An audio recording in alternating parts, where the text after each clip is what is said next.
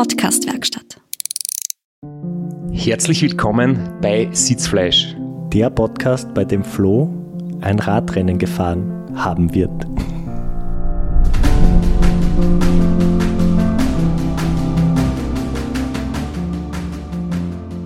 Was ist das für ein Intro? Bitte um Aufklärung. Wir haben die Folge mit der Jana aufgenommen, eine Woche vor meinem vermeintlichen Start beim Seven Serpents Bike Race und werden die Folge zumindest geplanterweise zwei Wochen nach meinem Finish beim Seven Serpents Bike Race ausstrahlen. Deshalb das komplizierte Intro. Es ist wirklich kompliziert, weil es startet heute das Race Around Niederösterreich, wo der Flo und ich beide am Start sind. Natürlich können wir jetzt heute keinen Podcast produzieren, unmöglich. Aber wir haben die Folge schon seit einigen Tagen im Kasten und seitdem wir die im Kasten haben, ist viel passiert. Der Flo wird ein Gravel-Rennen gefahren sein, vorige Woche, und hat die Tipps der von der Jana Kesenheimer, die heute das zweite Mal bei uns ist, beim Interview bekommen hat, schon umgesetzt. Aber wir wissen noch nicht, wie es gelaufen sein wird. Genau. Jedenfalls ist der heutige Podcast der perfekte Podcast, um in weiterer das Pacecar aufzubauen. Das heißt, alle da draußen, die jetzt gerade in weiterer vor am offenen Auto stehen und fluchen, weil es irgendwelche Pickel nicht aufkriegen oder weil irgendwas mit der Elektronik nicht funktioniert, Grüße gehen, gehen raus. Und ich habe jetzt extra gesagt, in weiterer und nicht in weiterer im Regen, weil wir hoffen aufs Beste. Vielleicht haben wir jetzt einmal Racer und Niederösterreich mit ein bisschen wärmeren Temperaturen. Die letzten beiden Jahre waren wahnsinnig kalt. Da war es allerdings auch September und Anfang Mai. Jetzt ist es Ende Mai. Von dem her könnten wir etwas mehr Glück haben. Aber an dem Tag, wo es losgeht, nehmen wir den Podcast nicht auf. Das heißt, wir wissen es nicht, wie es werden wird. Wir werden es gesehen haben. Aber jetzt ist Schluss mit dem Gaukeln. Wer wissen möchte, wie es dem Flo bei seinem ersten Unsupported-Rennen gegangen ist, kann sich die Episode anhören, die vorige Woche rausgekommen ist. Wer den ersten Teil mit Jana Kesenheimer hören möchte, kann sich die Folge von vor zwei Wochen anhören. Und wer den zweiten Teil mit Jana Kesenheimer hören möchte, der ist heute genau richtig, denn wir werden das Interview mit der Jana, den zweiten Teil, jetzt abspülen. Ja, mittlerweile sind einige Wochen vergangen seit unserer ersten Episode mit der Jana Kesenheimer. Sie hat jetzt wochenlang vor ihrem Laptop gewartet auf die Fortsetzung. Und der Flo ist auch wieder Retour von Seven Serpents. Und wir wissen nicht, wie es mir dabei gegangen ist, wie mein Abenteuer unsupported gelaufen ist. Es wird sicher eine eigene Sitzfleisch-Episode dazu geben. Ja, gegeben haben gegeben haben werden. Vielleicht ja, tut der Hintern noch weh. Hi. Genau, egal wie lang es her ist, der Hintern wird noch wehtun. Wahrscheinlich, ja. Hallo liebe Jana, schön, dass du noch einmal Zeit hast für uns. Und wir haben jetzt natürlich den Faden nicht verloren. Ähm, für alle, die vielleicht noch die erste Episode mit dir nachhören möchten, man findet sie auf Spotify und wir haben quasi über Three Peaks gesprochen bei der ersten Episode, über den Weg, wie du zum Radfahren gekommen bist, über die Studie, die du über den gesundheitlichen Aspekt mit oder wo du mitgeholfen hast im Ultracycling-Sport. Und wir haben dann aufgehört mit dem Gran Guanche auf den Kanarischen Inseln. Und da möchten wir heute gern fortsetzen? Ja, also das Gran Guanche war für mich ja das erste Gravel-Rennen, das erste Offroad-Rennen. Und ähm, ich davor dachte ich, ach ja, das heißt Gravel Audax, das ist nicht so richtig ein Rennen und es dauert nur drei bis vier Tage. Das wird bestimmt Peanuts verglichen zum Three Peaks. und wurde dann aber sehr schnell eines Besseren belehrt. ähm, weil einfach. Darf ich, vielleicht darf ich da gleich ganz kurz einhaken. Wenn du Audax sagst, das heißt Audax Pace, weil man ja zwischen den Inseln mit einer Fähre fahren muss und da gibt's fixe Abfahrtzeiten, die alle erreichen müssen. verstehe das richtig? Vielleicht kannst du das ein bisschen ausführen. Genau, also ähm, es wird offiziell nicht als Rennen deklariert, weil halt diese Fährzeiten berücksichtigt werden, werden müssen und zum Beispiel die letzte Fähre fährt nur ein einziges Mal am Tag. Ähm, und wenn man die halt nicht erwischt, dann passen sich natürlich die Leistungsunterschiede wieder wahnsinnig schnell an. Also ich musste zum Beispiel auf die letzte Fähre dann 20 Stunden warten, ähm, in der alle anderen wieder auffahren konnten. Und das macht das Rennen dann natürlich ein bisschen zunichte.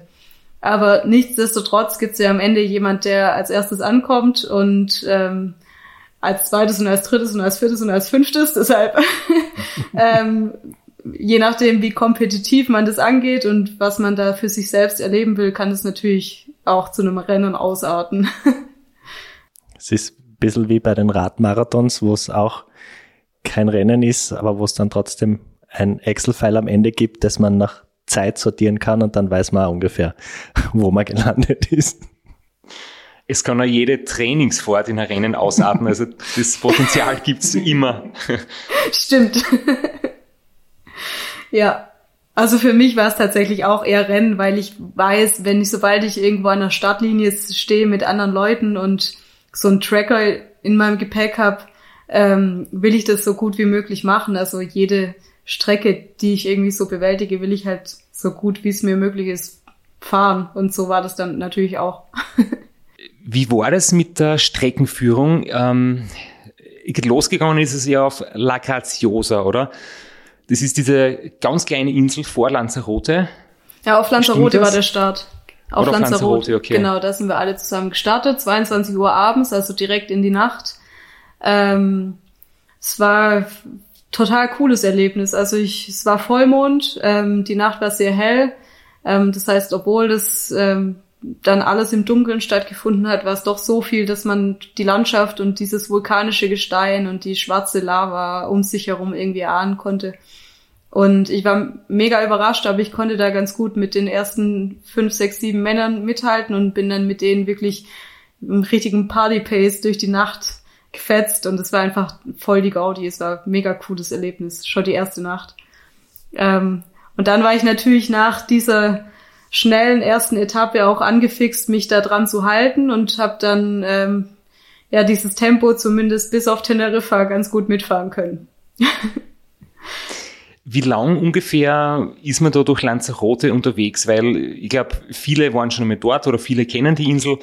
Ich bin selbst schon mal dort gewesen auf Trainingslager und ich kann mich erinnern, es war die ersten drei Tage wahnsinnig spannend. Man, man sieht einfach die schöne Landschaft, äh, den Aussichtspunkt, äh, den Mirador im Norden, die Vulkanebene irgendwo im Süden, den Timan Fire Park und dann merkt man halt so ab Tag vier, wenn man so jeden Tag so sechs, sieben Stunden trainiert, okay, jeden Tag eine Inselrunde plus noch ein, zwei Stunden zickzack.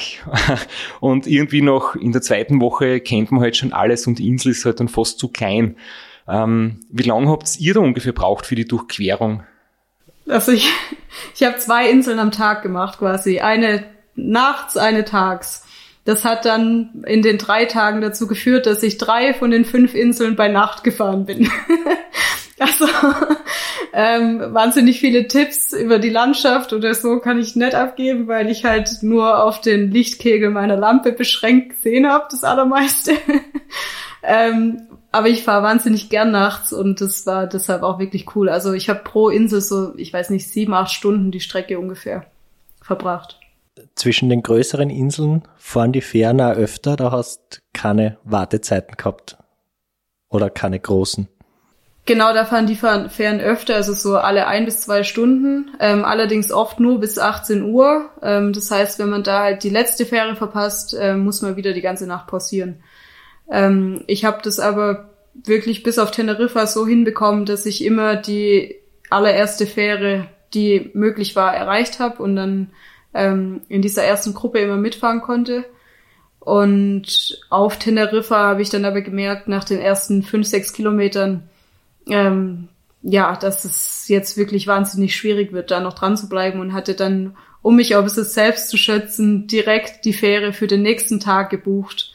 Also ich habe angehalten, mich an den Straßenrand gesetzt und die Fähre für den nächsten Tag gebucht, so dass ich ähm, ja das gar nicht erst versuche quasi.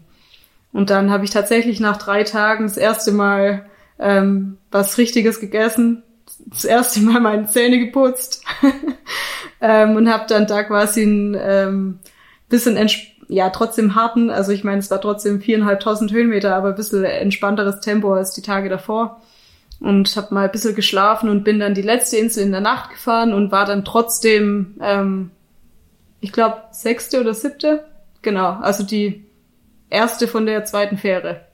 Also bei dem Rennen so Teneriffa der große äh, Decider quasi, auch natürlich mit dem hohen Berg, über den war auf jeden Fall zum drüberfahren, oder? Ja, genau, ja. Also wir sind natürlich nicht immer von Nord nach Süd den schnellsten Weg über diese Inseln, sondern oft mal ins Landesinnere, dann wieder zurück. Also es war, der Matteo hat sich, der Veranstalter hat sich wirklich eine wahnsinnig coole Strecke ausgedacht, die, obwohl sie Offroad war, wirklich zu 99 Prozent fahrbar war. Also man musste sehr wenig schieben und kraxeln, sondern ähm, es war, war wirklich, wirklich cool durchdacht und schön und ähm, alles fahrbar. Ja. Ich habe mir im Vorfeld äh, dieses Gran Guanche, äh, Guanche Rennens das selbst auch angeschaut, weil ich ja im, auf Gran Canaria war auf Trainingslager und da wäre sich das zeitlich fast ausgegangen, irgendwie, dass ich zumindest bei der Road Edition äh, mitfahren vielleicht hätte können. Aber ich habe dann gedacht, irgendwie habe ich das Konzept nicht ganz verstanden, weil man fährt halt Insel für Insel und egal, ob man schnell oder langsam ist, außer man verliert jetzt wirklich sehr viel Zeit, aber ich denke mal halt so, wenn man äh, die Spitzenfahrer anschaut, ähm, man, man, kann vielleicht 20 Minuten Vorsprung rausfahren und dann sitzt man am Hafen und, und alle warten wieder gemeinsam auf die Fähre. Und ich habe das ist ein bisschen ähm, eigenartig, weil halt irgendwie ein Etappenrennen, wo man sich aber dann nicht wirklich von den anderen ablösen kann, sondern auf der Fähre sitzen alle wieder gemeinsam. Und vielleicht wird es erst auf der letzten Insel quasi in einem Sprint-Finish oder so entschieden. Und ich glaube, beim Ulrich, bei der Road Edition war es ja dann auch so. Und immer dann auch gedacht, ist es wirklich ein zusammenhängendes Rennen, wenn man auf den Fähren ja dann doch wieder äh, recht lange Pausen hat oder dort vielleicht auch schlafen kann, auftanken kann, essen kann. Ähm, aber das war eben, wie gesagt, nur meine Vermutung, aber du erzählst uns jetzt schon, dass es halt trotzdem sehr, sehr fordernd war und, und schon Renncharakter gehabt hat, oder? Ja, also ich dachte, wie ich das beschrieben habe, ich bin gleich davon ausgegangen, wie du das jetzt beschrieben hast. Aber tatsächlich hat sich das ziemlich schnell dezimiert. Also ich glaube, auf der zweiten Fähre waren wir schon nur noch zu siebt oder zu acht. Ähm, und so wurden das halt immer weniger quasi. Und natürlich sind dann die letzten fünf Fahrer, also fünf Fahrer haben es auf die letzte Fähre quasi auf El Hierro noch abends geschafft von Teneriffa. Und die haben sich da dann schon, glaube ich, ein relativ krasses Kopf-an-Kopf-Rennen geliefert. Aber ähm, das wurde schon von Insel zu Insel deutlich weniger. Ähm, und ich dachte auch, ach, das mit dem Schlaf wird dann kein Problem, weil ich habe ja die Fähren. Ähm, aber das war alles andere als entspannt. Also man die längste Fähre war, glaube ich, zwei Stunden unterwegs. Und man muss sich halt vorstellen, das war auch mein einziger Stopp. Also alles Resupply hat nur auf der Fähre stattgefunden. Also ich musste mir, kam da an, musste mein Fahrrad abstellen, ähm, dann alle meine Sachen aufladen, also eine Steckdose suchen, ähm, den Tracker aufladen, meine Schaltung, also diesen SRAM-Akku, dann mir Wasser organisieren. Wasser war schon ein bisschen ein Problem. Selbst essen und trinken ähm, Essen kaufen für die Fahrt, dann vielleicht nur kurz zur Toilette gehen, vielleicht mal das Gesicht waschen und dann will man noch schlafen. Da bleibt vielleicht dann eine knappe Stunde übrig. Dann muss man rechtzeitig wieder zum Fahrrad. Ähm, und die Fähre ruckelt und hat einen krassen Seegang. Also tatsächlich sind auch Leute wirklich seekrank geworden, für die dann die Fähre alles andere als erholsam war. Also so viel Pause, wie ich mir das auch auf den Fähren erhofft hatte, war es nicht. Flo, du bist jetzt ja in dem Moment, wo wir aufnehmen, des Seven Serpents noch nicht gefahren. Das heißt, jetzt rückblickend wirst du sagen können, werden, haben, ähm, wie war das bei den Fährfahrten bei deinem Rennen? Ja, ich kann nicht sagen, wie es gewesen sein wird, aber ich kann jedenfalls sagen, dass die, ich die Fährzeiten schon kenne. Es sind nur zwei ganz kurze Fähren zu je 10 oder 15 Minuten. Äh, die eine fährt die ganze Nacht im äh, halbe Stunde Takt über, über Nacht und tagsüber im 15 Minuten Takt und die andere Fähre hat eine Betriebsunterbrechung zwischen 23.55 Uhr und 4 Uhr. Das heißt, im allerschlimmsten Fall sollte ich da vier Stunden im Hafen verbringen, wenn es ganz blöd läuft. Aber die erste Fähre kommt nach, nach 400 Kilometer, glaube ich. Da wird, also ich werde, ich sehe mich nicht in der Spitzengruppe der ersten fünf. Äh, und ich glaube auch nicht, dass da noch große Unterschiede gemacht werden in der Fähre. Aber wir werden sehen. Vielleicht bin ich ja als Erster auf der Fähre und schaffe als, als Erster die und Einziger die 23.55 Uhr Fähre und habe dann vier Stunden Vorsprung. Wir werden sehen. naja, irgendwann muss man eh schlafen, oder? genau. Diana denkt jetzt wahrscheinlich gerade, was reden die zwar daher von irgendeiner Zeitreise? Äh, aber jetzt wieder, wieder zurück zu dir. Ähm, jetzt hast du dieses Gravel-Rennen gemacht und ähm, das Three Peaks auf der Straße. Was fasziniert dich irgendwie mehr oder wie siehst du die Vorteile, weil Gravel Rennen und generell Räder und einfach die ganze Sportart wird jetzt immer beliebter. Ähm, was kannst du dem alles abgewinnen oder wo fühlst du dich wohler? Ja, gute Frage. Also zuerst mal muss ich sagen, dass bei dem Gravel-Rennen halt Probleme aufgetreten sind, über die ich davor überhaupt nicht nachgedacht habe. Zum Beispiel, dass ich halt nicht ständig aus meiner Food Pouch so rausessen kann, weil durch diesen krasse Erschütterung da halt alles rausfällt.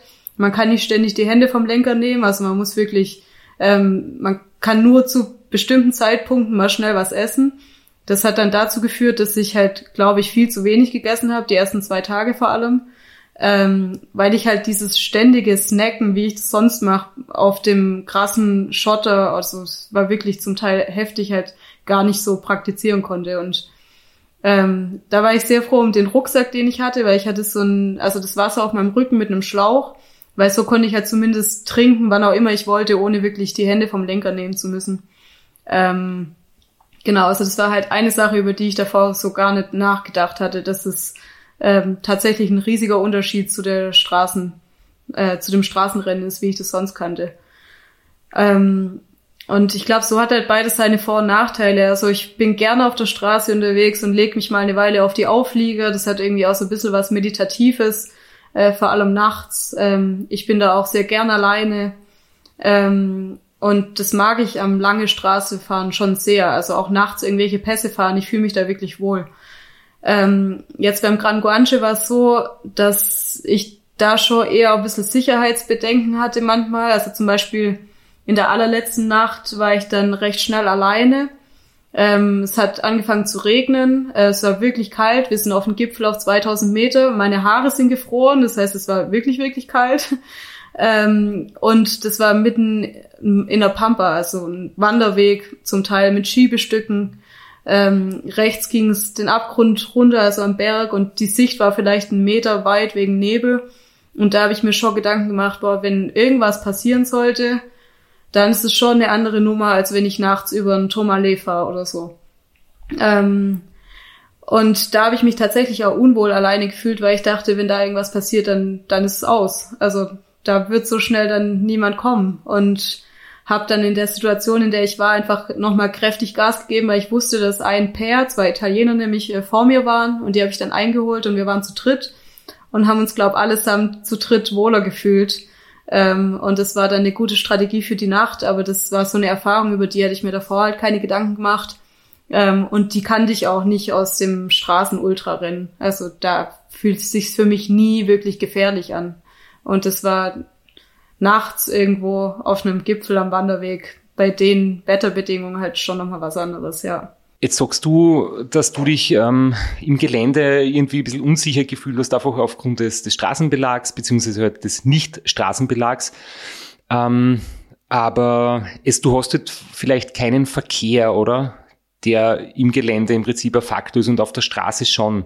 Ja, das stimmt. Also ich muss, also ich rein technisch kam ich da gut durch. Also ich war selbst überrascht, dass ich mit den fünf, sechs, sieben schnellen Männern da vorne so gut mithalten konnte. Also auch, ähm, es war viel Sand, viel sehr grobes Geröll, das alles mega gut funktioniert hat. Also insofern habe ich mich da schon ähm, fahrtechnisch sicher gefühlt, aber halt einfach nachts im Nebel und krassem Wind Ähm, also wenn da irgendwas passiert, wie auch immer, dann ist man halt schnell aufgeschmissen. Und das ist so ein bisschen halt was anderes am Berg als auf einer Passstraße.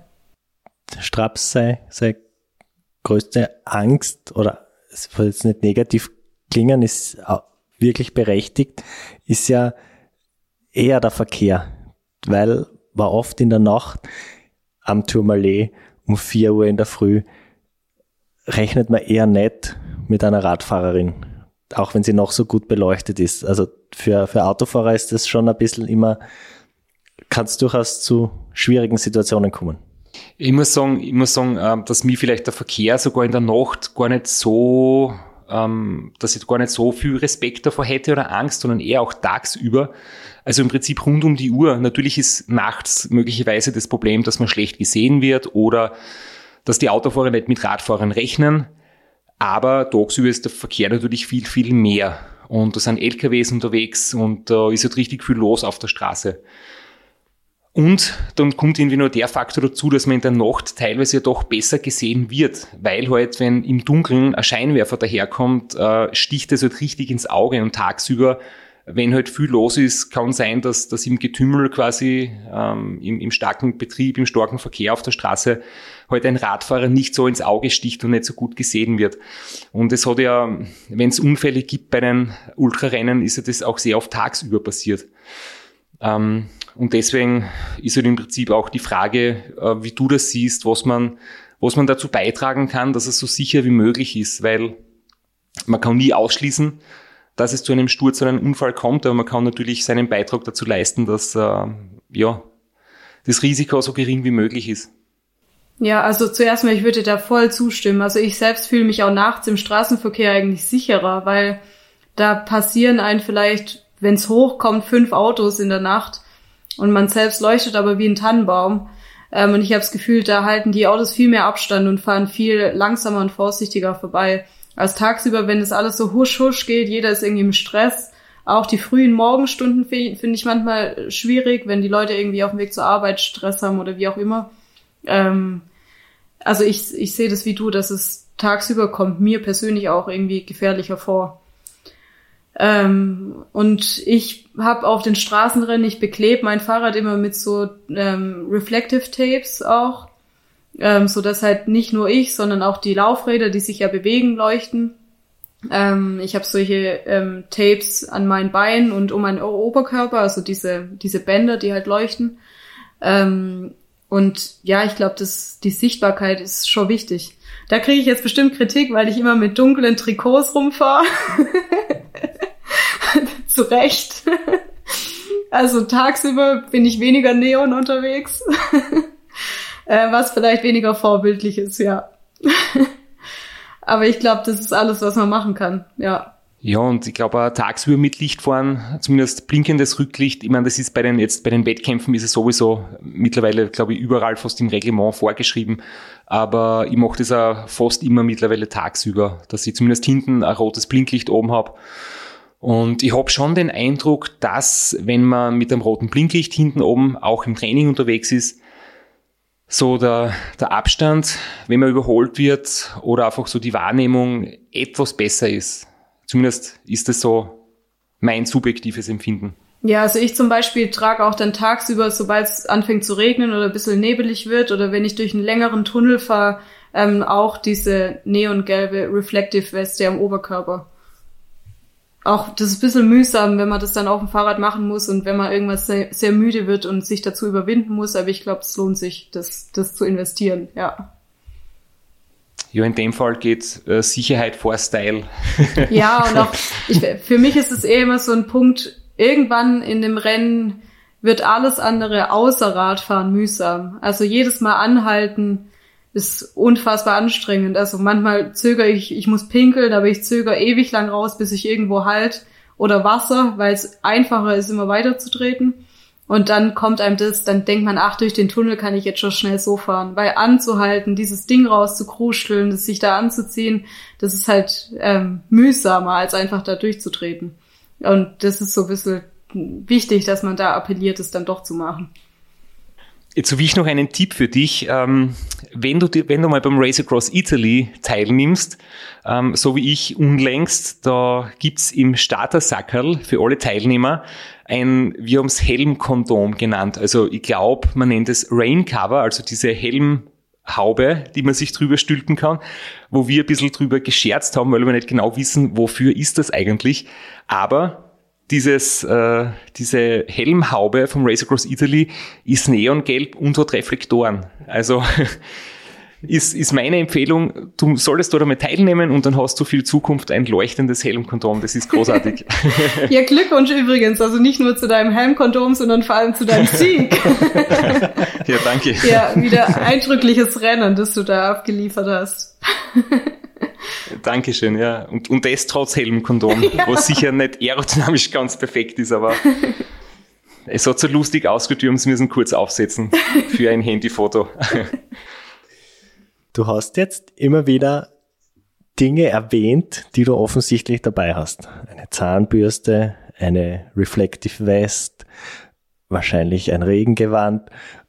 Vielleicht kannst du uns so ein paar Sachen sagen, ohne zu viel Geheimnisse zu verraten, was so dein Setup ist und vielleicht im Unterschied dazu dein Gravel-Setup und nachdem das dein erstes Gravel-Rennen war, wo du Verbesserungspotenzial in deinem Gravel-Setup siehst. Ja, ich glaube, so ein großes Geheimnis ist das gar nicht, weil für jeden, also ich glaube, für jeden Fahrer und für jede Fahrerin ist ein ganz anderes Setup das Ideale. Also ich glaube, dass ich gebe da immer gerne Tipps und ich antworte auch immer auf die Fragen, die mir da auf Instagram zum Beispiel gestellt werden. Aber ich glaube, am allerwichtigsten ist, dass man da seine eigene Erfahrung macht und ausprobiert, was für einen selbst gut taugt. Ähm, und natürlich gibt's Dinge, die irgendwie unverzichtbar sind, wie eine gute Regenjacke, ähm, ein guter Schlafsack, der sich klein packen lässt, ähm, ein gutes Lichtkonzept, also dass man sich da einfach Gedanken macht.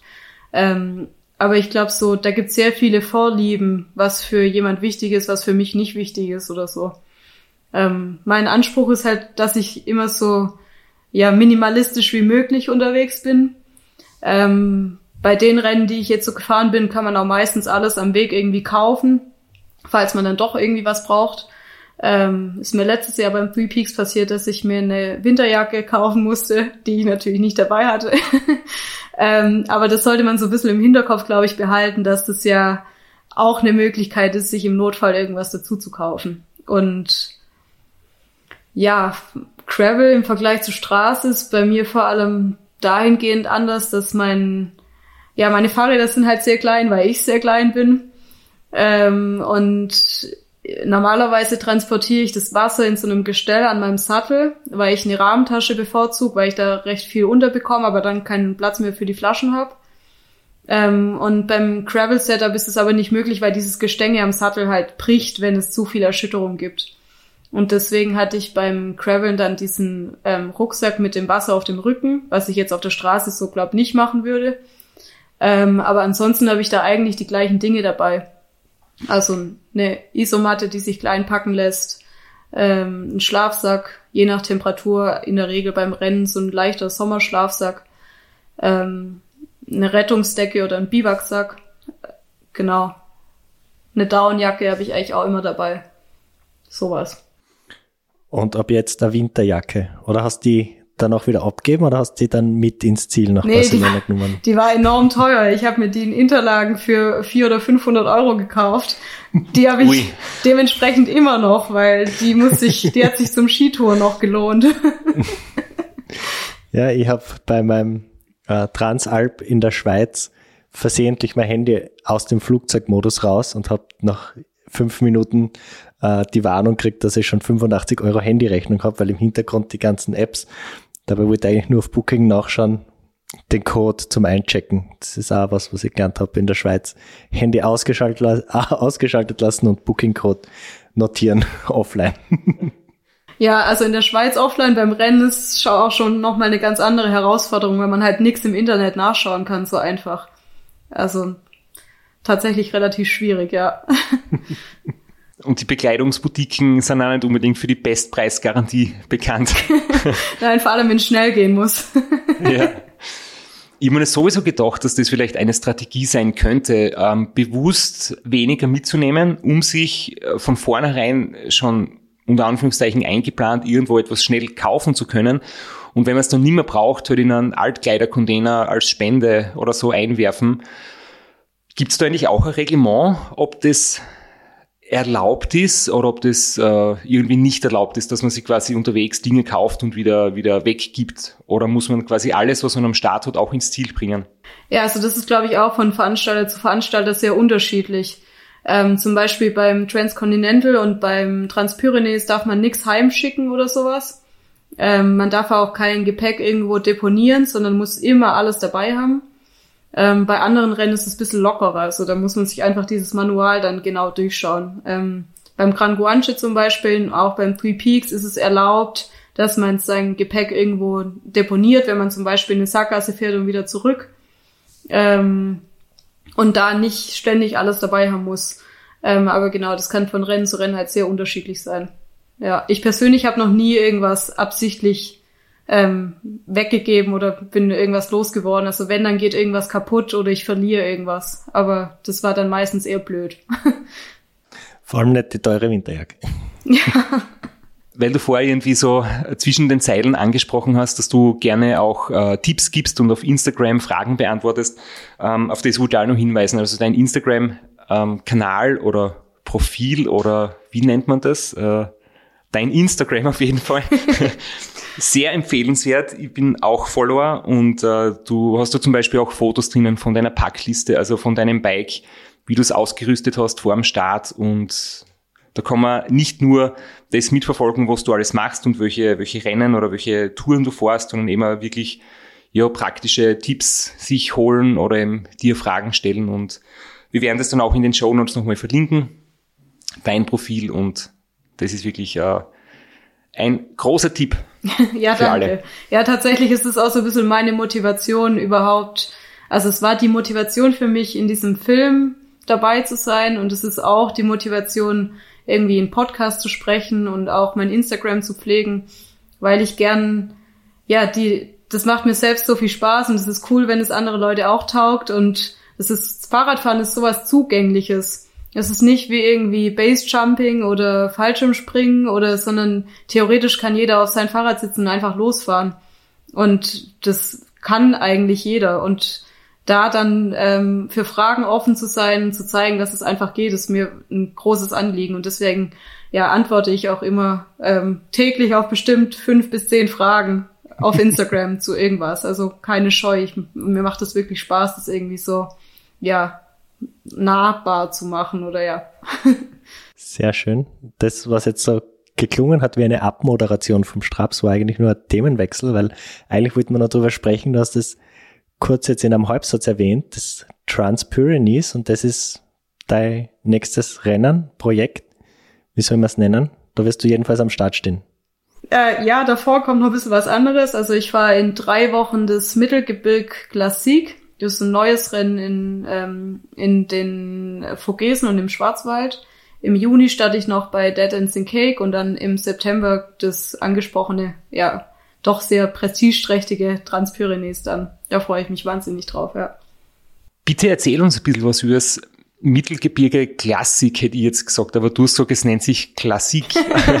genau. Das hat nämlich den Ursprung, dass es in Deutschland und in Frankreich verläuft. Ah, und deswegen. die äh, Veranstalter, die ich letztes Jahr beim Two Volcano Sprint äh, kennenlernen durfte, die haben immer dieses Klassik sehr betont, weshalb ich das jetzt auch mache. genau. Das ist ein neues Rennen, also das findet jetzt in drei Wochen zum ersten Mal statt. Ähm, und die vier Veranstalter sind sehr, sehr sympathische Menschen aus der Szene, die wirklich diesen, diese ursprüngliche Leidenschaft am Radsport, am Radsport für mich voll transportieren. Also, wir sind wahnsinnig stark beim ähm, Tour Volcano Sprint ähm, wurde einer von denen auch auf Platz zwei ähm, eben platziert und diesen, obwohl sie so gar keinen, wenn ich das so sagen darf, gar kein Fuck auf äh, Style oder irgendwas geben. Also keine Sponsoren, kein äh, teures Material, sondern einfach diese krasse Leidenschaft am Radfahren und damit so erfolgreich sein, das finde ich total inspirierend. Und die haben eben ähm, dieses Rennen ins Leben gerufen, das ähm, zum Teil auch durch meine Heimat fährt, also wo ich eben herkomme und das ähm, hat mich motiviert. Die Vogesen da sind hingegen neu für mich und es ist auch cool, da, ja, das so zu verbinden. Ja, freue mich total drauf. Sehr viele Höhenmeter in sehr wenig Kilometer. und das Dead Ends and Cake, das klingt so vielversprechend noch äh, Einbahnen und Kuchen. Einbahnen und Kuchen. nachdem ihr in eurer geheimen Vorbereitung nicht eingebunden war, kann ich jetzt sagen, Einbahnen und Kuchen. ja. Und äh, ich habe irgendwie eine Vermutung, was das sein könnte. Ich habe nämlich das einmal in einem Podcast gehört äh, über das Rennen. Das ist, glaube ich, jedes Jahr anders, oder? Und da muss man in der Schweiz äh, ziemlich viele Stationen abfahren und sich da irgendwie ganz eine spezielle Route selbst zusammenbauen und bekommt dann immer wieder ein Stück Kuchen unterwegs, wenn man in der Station angefahren hat. Stimmt das so? Ja, das Konzept ist eigentlich total witzig, finde ich. Ganz simpel. Also es sind fünf Checkpoints, es sind fünf Sackgassen und in jeder Sackgasse am Ende gibt's Kuchen. Ähm, und die Aufgabe ist quasi, diese fünf Stationen ähm, auf beliebige Weise auf dem Rad zu verbinden. Und wer das als erstes schafft, hat gewonnen. Ähm, das heißt, man kann mit dem Mountainbike, mit dem Gravelbike, mit dem Rennrad, man kann ähm, Hikebike machen. Ähm, also da ist irgendwie alles möglich. Es geht nur darum, diese fünf Punkte zu verbinden. Und genau, man darf ja nicht über seine Route sprechen, aber bei mir sind es so ungefähr 500 Kilometer. Ähm, also vergleichsweise kurz und knapp ähm, 9000 Höhenmeter. Und für mich wird die Challenge ähm, ich weiß nicht, ob ich das schaffe, aber ich werde einfach mal versuchen, das am Stück zu fahren. Und Startzielort ist auch komplett frei wählbar oder gibt es da schon einen gemeinsamen Start? Genau, Start und Ziel ist fix. Ja, genau, da trifft man sich dann quasi wieder. Ja. Wie viele Stück Kuchen glaubst du, wirst du da brauchen? Weil fünf scheint mir jetzt ein bisschen zu wenig sein für die ganze Tour, außer sie sind halt extrem groß. Ja, ich werde schon zwischendurch mal shoppen gehen müssen, ja.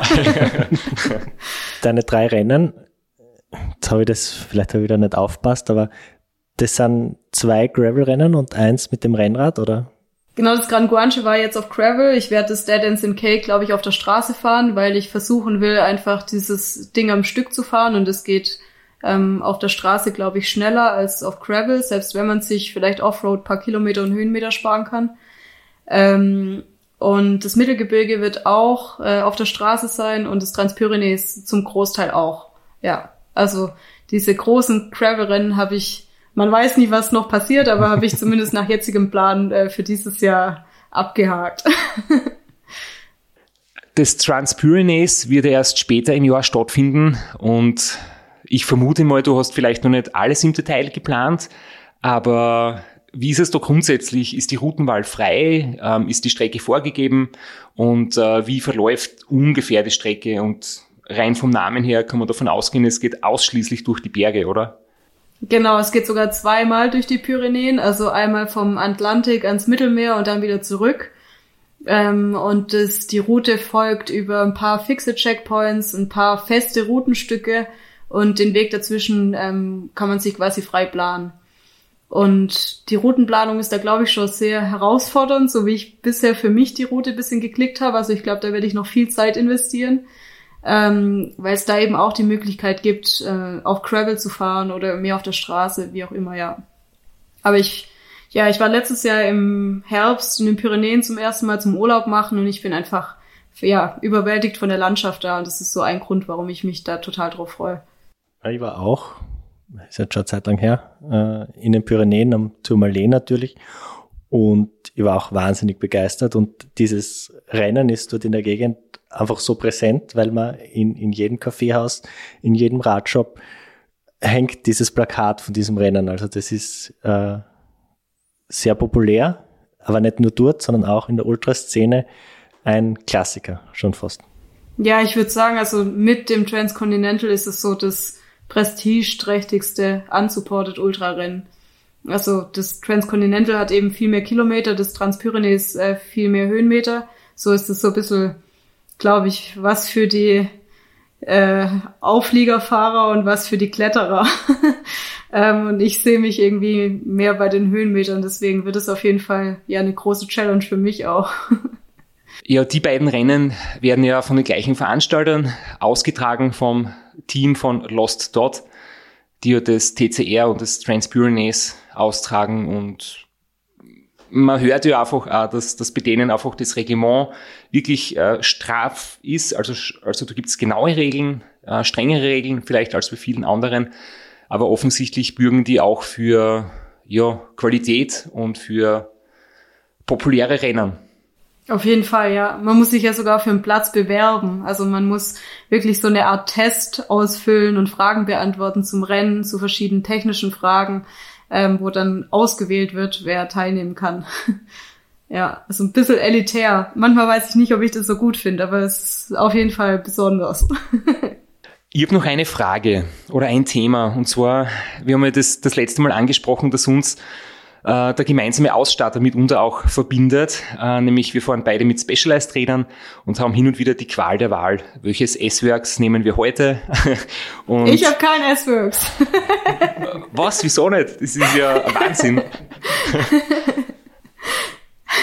ähm, weil ich nämlich letztes Mal wegen meiner Ausrüstung für diese Saison gesprochen habe und ich habe auch gefragt, ähm, weil ich ja selbst heuer ein unsupported Rennen fahren werde und ja, dann habe ich gefragt, äh, übrigens, ich möchte gerne Diana fragen, welches Rad sie fährt und, und dann habe ich von Specialized auch den Tipp bekommen, ja, du bist jetzt auf ein Ethos umgestiegen beim, beim zweiten Mal Three Peaks, also das leichteste Modell und zuerst war es halt ein anderes und ja, äh, wie wichtig findest du ähm, die Ausrüstung? Man, natürlich ist ein, ein stabiles und ein leichtes und ein zuverlässiges, ein zuverlässiges Rad super wichtig, aber irgendwie habe ich auch das Gefühl, dass es halt so in der Szene mit großen Sponsoren ähm, manchmal etwas komische Blicke gibt. Oder ist das gern gesehen, wenn da jetzt Leute unter Anführungszeichen als Profis daherkommen mit Sponsoren, wo sonst so viele einfach quasi Abenteurer sind und, und nicht die beste Ausrüstung haben?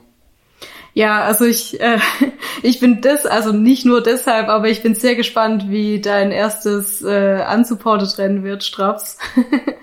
ähm, ich werde dich da auf jeden Fall verfolgen. Und ich bin, wie du das jetzt ansprichst, auch sehr gespannt, ähm, wie die Community da reagieren wird. Weil tatsächlich ist es so ein bisschen ein Thema, dass es halt so ein bisschen die Hippie-Art im Radsport ist. Oder es sind viele Leute, die wirklich mit, also ich sehe da Dinge, so würde ich halt hier nicht auf eine 100 Kilometer Tour gehen. Also mit kaputten Schuhen am Start und Birkenstocks und aufgeschnittenen Schuhen und ja, einfach, aber ich finde genau das ist das Schöne. Also es geht so um diese pure Liebe wirklich zum Radfahren. Also man muss einfach Radfahren lieben, sonst macht man sowas nicht.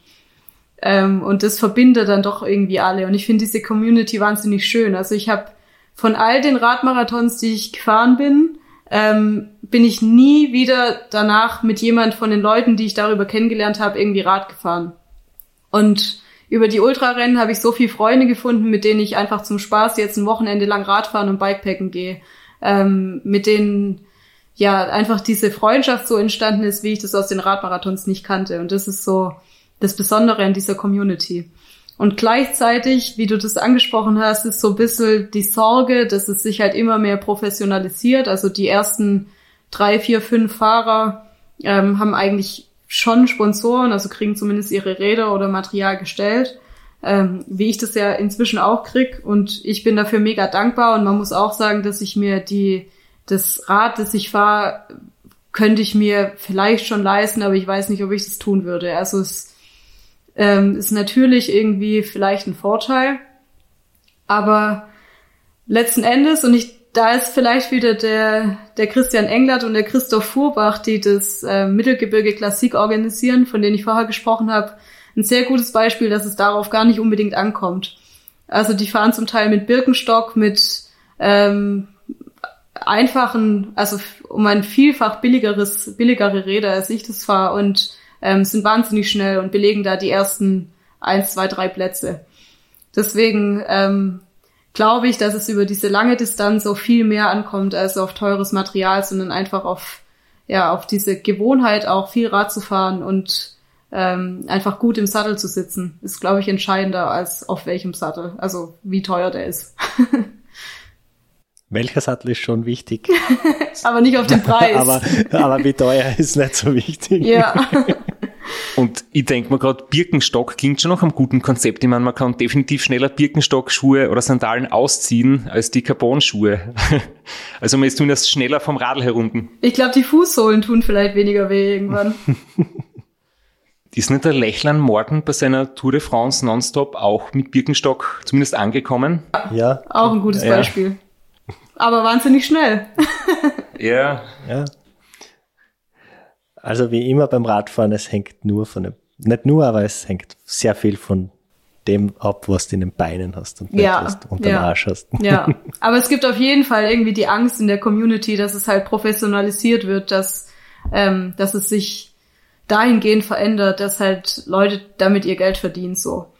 Ähm, ich persönlich sehe das irgendwie so, dass, also ich, das ist nicht schlimm. Ich weiß nicht, ob das jetzt noch so möglich wäre, dass die, ich, also die Fiona, die vor drei Jahren das Rennen gewonnen hat, seitdem hat sich schon tatsächlich halt ziemlich viel getan. Also Leute wie der Ulrich zum Beispiel, ähm, auch der Paul Voss, der jetzt beim Grand Guanche zum Beispiel mitgefahren ist, oder der ähm, Mattia De Mari, sind alles Profis oder ehemalige Profis, die halt das Feld da vorne anführen. Und natürlich verändert es so ein bisschen was. Ähm, aber ich finde es gar nicht schlecht. Also ich, ich denke, es ist klar, dass sich jedes, jede Szene irgendwie verändert mit der Zeit und ähm, warum nicht? Also aufhalten können wir das nicht und ich finde, dass es es nicht schlechter macht. Es sind trotzdem noch diese, die gleichen Leute dabei wie vor drei, vier, fünf Jahren auch noch. Ich glaube, das hat man auch beim Race Across America zum Beispiel gesehen, dass das so jetzt, äh, du war das Ganze ein paar Jahre früher oder vielleicht ein paar Jahrzehnte früher, aber du warst in den, in den 80er, 90er Jahren genauso. Du bist mit, mit Stahlrahmen gefahren worden, ohne Aufleger, ohne Funkgeräte. Ähm, die Ernährung war halt einfach irgendwas mit, mit Pommes und Cola. Und der Franz Spielauer, der 88 als erster Österreicher das Ram gewonnen hat, schreibt in seinem Buch, dass er halt neun Tage, oder ich bin mir nicht sicher, wie lange er unterwegs war, hat er sie von Milch, Milch mit äh, Elektrolytpulver und so flüssig äh, Kohlenhydraten-Mix irgendwie ernährt. Also die hat wirklich Dutzende oder wahrscheinlich über 100 Liter Milch getrunken, weil es ein bisschen mehr Kalorien hat als Wasser. Und ich glaube, das wird heute auch kein Mensch mehr machen. Und ja, Vollbärte, lange Haare, wobei lange Haare kommen jetzt wieder, behaupte ich. ähm, ja, und da hat sich auch einfach sehr viel professionalisiert, wenn man das heute anschaut. Zeitfahrräder, Scheibenlaufrad, Aufleger, Funkgeräte, ähm, Ernährungsprotokolle digital, äh, wo alles gleich überwacht und, und mitdokumentiert wird. Äh, die Navigation ist jetzt halt einfach auf einem ganz anderen Level als früher mit dem ausgedruckten Roadbook. Ich glaube, diese Professionalisierung ist wahrscheinlich gar nicht aufzuhalten oder gar nicht zu vermeiden. Ja, genau, aber trotzdem gibt's eben noch immer Leute, die irgendwie langsam aussehen, aussehen, aber sehr schnell sind. Und es gibt Leute, die sehen sehr schnell aus und sind dann sehr langsam. Wir haben die letzte Folge damit beendet, dass ich gesagt habe, du bist schuld, dass ich an den Seven Serpents teilgenommen haben werde. ja, das musst du noch aufklären, ich bin gespannt. Das muss ich jetzt noch aufklären. Äh, wir haben einen gemeinsamen Freund und der hat die irgendwann einmal auf Instagram verlinkt und seitdem folge ich dir und dann hast du dieses Rennen geteilt in deiner Story, dass es das gibt und ich hatte nicht den Mut, mich zum Three Peaks anzumelden und habe mir dann das angeschaut und gedacht, ja, das ist schon eher meine Kragenweite und das werde ich probieren. Cool. Also, danke dafür. Ja, das war tatsächlich ein Rennen, das ich auch gern gefahren wäre, aber was halt zeitlich nicht gepasst hat, weil das ziemlich ähm, knapp zum Mittelgebirge stattfindet und einfach die, das wäre einfach nicht möglich gewesen. Außerdem habe ich ja noch einen Job, der irgendwie wahrgenommen werden muss. Ähm, deshalb ging sich das für mich nicht aus, aber ich fand es total das cooles Konzept, coole Strecke und deshalb habe ich das geteilt, ja. Also cool, wenn es ankam. Ja, wirklich. Äh, Es war äh, sehr schnell ausgebucht und ich bin, ich bin sehr gespannt, wie es gewesen sein wird. Ja. ich auch. Hast du für uns und für alle, die uns zuhören und vielleicht einmal auch ähm, ein unsupported Rennen fahren möchten, egal ob Gravel oder Straße, so etwas, was du uns mitgeben kannst? Ganz ein wichtiges Motto, was man auf keinen Fall vergessen darf oder so. Ein paar wichtige Tipps vielleicht. Ja, ich glaube, das Wichtigste ist, dass man da mit einer Einstellung rangeht, dass man nicht alles planen kann und dass viel passieren wird, was das Rennen irgendwie übernimmt. Und es braucht irgendwie so eine gesunde Gelassenheit. Vielleicht auch eine gewisse Naivität. Und ich glaube, diese Naivität ist die, was mein erstes unsupported Rennen ja auch so, also das Three Peaks vor zwei Jahren irgendwie so magisch gemacht hat, sondern ich habe mich davor relativ wenig mit der Strecke beschäftigt. Ich bin diesem ähm, dieser Linie auf meinem Wahoo nachgefahren ähm, und habe dann recht spontan entschieden. Und das finde ich ist das Besondere auch dran. Und genau dieses Abenteuer oder die Einstellung wird halt von diesen Rennen auch irgendwie gefordert. Also man wird auf jeden Fall in Situationen kommen, in denen es keinen Spaß macht und in denen das irgendwie auswegslos erscheint und dann darf man sich einfach alles mal nicht so ernst nehmen. Also einfach nicht so viel nachdenken und vielleicht dann einfach mal ein, zwei Stunden schlafen und man startet immer mega hektisch und mit Zeitdruck in diese Rennen. Und dann spätestens am zweiten oder dritten Tag merkt man, dass sich das Feld so entzerrt hat, dass eine Stunde hin oder her eh nichts zur Sache tut. Und wenn man dabei ein bisschen Luft rausnimmt und alles ein bisschen gelassener sieht, dann funktioniert es eigentlich besser. Und ähm, genau, man muss, glaube ich, einfach mit diesem Grundoptimismus in so ein Rennen starten, dass schon eher alles gut gehen wird und sich da nicht so viel rein verkopfen. Genauso werde ich es gemacht haben. Ah, ich bin schon wirklich sehr aufgeregt und ich freue mich drauf. Jetzt in, in meiner der letzten Vorbereitungswoche noch panisch äh, Akkus bestellt für die Schaltung, weil ich mir nicht sicher bin, ob die Schaltung die ganzen 800 Kilometer durchhaltet. Ja, da wurde ich auch ich überrascht. Beim Gran Guanche ging sie aus. Aber ich hatte Gott sei Dank einen zweiten dabei, ja. Du hast jetzt gesagt, man soll sie nicht zu viel Stress im Vorfeld machen und einfach äh, schauen, was kommt. Ein paar Dinge sind vielleicht doch gut, oder, wenn man sie im Vorfeld überlegt. Also so die Tempowahl vielleicht nicht so ganz schnell starten und sich ein paar Reserven aufhalten äh, für die zweite Hälfte des Rennens. Ist das auch ein, ein Tipp oder würdest du sagen, nach Gefühl fahren und, und wenn man es im Anfang gut fühlt, kann man ruhig auch ein bisschen schneller starten, weil langsam wird man sowieso egal ob man langsam startet und noch langsamer wird oder ob man zügig startet und dann etwas, etwas langsamer wird. Also ich habe das Gefühl, dass man am Anfang, vor allem am ersten Tag, sowieso überpaced. Also da ist die Aufregung irgendwie da, alle fahren schnell, alle haben Bock. Es ist wirklich so, mir kommt es immer vor, als würde man wirklich die Affen aus dem Zoo lassen. Also alle fiebern auf den Tag hin und dann geht's los und dann fahren alle schnell. Ähm, und letztes Jahr beim Three Peaks habe ich in der ersten Nacht schon zwei Stunden geschlafen und das haben ziemlich wenig Leute gemacht und ich habe dadurch, glaube ich, 40 oder 50 Plätze verloren, also verloren, die ich dann aber am zweiten Tag alle wieder easy aufgeholt habe, weil halt jeder irgendwann schlafen muss. Und wenn man sich einfach vergegenwärtigt, dass das Rennen ähm, halt nicht nach 400 Kilometern vorbei ist, sondern ein paar Tage dauert, dann lohnt sich das wirklich, sich da irgendwie nicht von den anderen verunsichern zu lassen, sondern sich die Zeit zu nehmen und am Ende wird sich das auszahlen. Also ähm, das stimmt schon, wie du das sagst. Da darf man. Ich habe tatsächlich letztes Jahr dann geschafft, bis am dritten Tag nie auf diesen Tracker zu schauen. Also ich wusste ewig lang nicht, dass ich die erste Frau bin und dass ich auf Platz fünf lieg. Ähm, eigentlich erst, als ich dann aufgeben wollte und aufhören und schon den Zug nach Innsbruck rausgesucht hatte, da habe ich mal geschaut und dann realisiert, dass ich Fünfte bin und dann ähm, das ist natürlich auch gut für die Motivation. Ähm, aber bis dahin hilft es auf jeden Fall, da sich nicht irritieren zu lassen, sondern sich auch die nötige Zeit zu nehmen, ja. Wir beenden den Podcast meistens so mit der Frage nach der Faszination des Ultraradsports und der Liebe für den Radsport, die, die lebst du einfach. Das sieht man, ich weiß nicht, ob man es hört auch, aber wie am Bildschirm, wir sehen es, wie du über das ganze Gesicht strahlst, wenn du über das Radfahren redest. Aber vielleicht kannst du das nochmal ganz kurz prägnant zusammenfassen, was macht für dich die Faszination Ultraradfahren aus? Also ich würde sogar sagen, dass es nicht nur die Faszination am Ultraradfahren ist, sondern manchmal reicht es auch ein, zwei Stunden. Wie heute Morgen war ich einfach vor der Arbeit eineinhalb Stunden richtig schnell viel hart Radfahren und es war halt perfekt. Und manchmal braucht man dann aber 16, 17 Stunden, dass es sich so perfekt anfühlt. Ähm, und ja, ich finde einfach das Gefühl so, dass man alleine sowas meistert, auch gerade im im Unsupported-Bereich, dass man da am Ende ankommt und weiß, das habe ich alles ganz allein geschafft, ohne irgendjemand anders. Ich habe jede Entscheidung alleine getroffen und ich stehe jetzt hier am Ende nach 2700 Kilometer oder egal wie viel und nur ich bin dafür verantwortlich. Das gibt einem einfach so ein gutes Selbstvertrauen und so ein, ja, ein Optimismus auch im Alltag und das ist halt wahnsinnig schön an dem Sport, finde ich, dass man so Erfolgserlebnisse hat, die man nur für sich hat. Kann man natürlich auch haben, wenn man im Team oder mit anderen fährt, aber ja. Wir haben ja dich nach deiner Meinung dazu gefragt.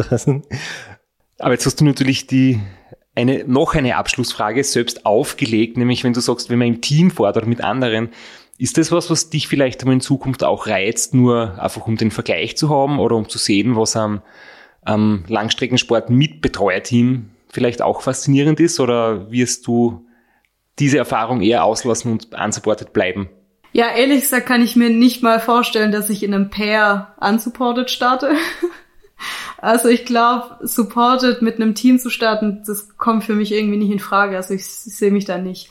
Ich mag dieses Abenteuer und dieses auf sich alleine gestellt sein wirklich sehr. Und ähm, ja, einfach aus dem genannten Grund, dass es für mich irgendwie die Motivation ist, am Ende alles auf mich selbst zurückschreiben zu können und ja, ich finde es einfach das Abenteuer steht da für mich im Vordergrund und das habe ich so am besten, denke ich. also bisher, wer weiß, was noch kommt, aber bisher sehe ich den Reiz, ähm, das unsupported Solo für mich weiter auszureizen. Sehr schön. Wir werden das natürlich weiter verfolgen, deine Rennen. Wir verweisen noch einmal auf deinen Instagram-Account, wo auch unsere Hörerinnen dich verfolgen können und sehen, was du so treibst. Wir sagen auf jeden Fall vielen Dank für deine Zeit und für das echt coole Gespräch oder für die zwei coolen Gespräche. Und ich glaube, du hast nicht nur dem Flo und mir wieder Motivation, Inspiration und Lust gemacht aufs Radfahren, sondern auch vielen, vielen anderen. Und ich glaube, das ist ähm, das Schönste an dem Ganzen. Ähm, deswegen machen wir auch mitunter den Podcast, weil es einfach schön ist, äh, Erfahrungen und Begeisterung zu teilen und andere Leute damit zu erreichen. Und da hast du wirklich einen sehr, sehr großen Beitrag geleistet und dafür ganz großes Dankeschön. Ja, danke für das Gespräch, äh, Strauß und Flo. danke fürs Kommen. Alles Gute, bis bald. Hoffentlich sehen wir uns mal in, in der Realität und wir drücken dir die Daumen. Weil vielleicht hat euer unsupported Rennen ja Zukunft, dann treffen wir uns bei so einem Rennen.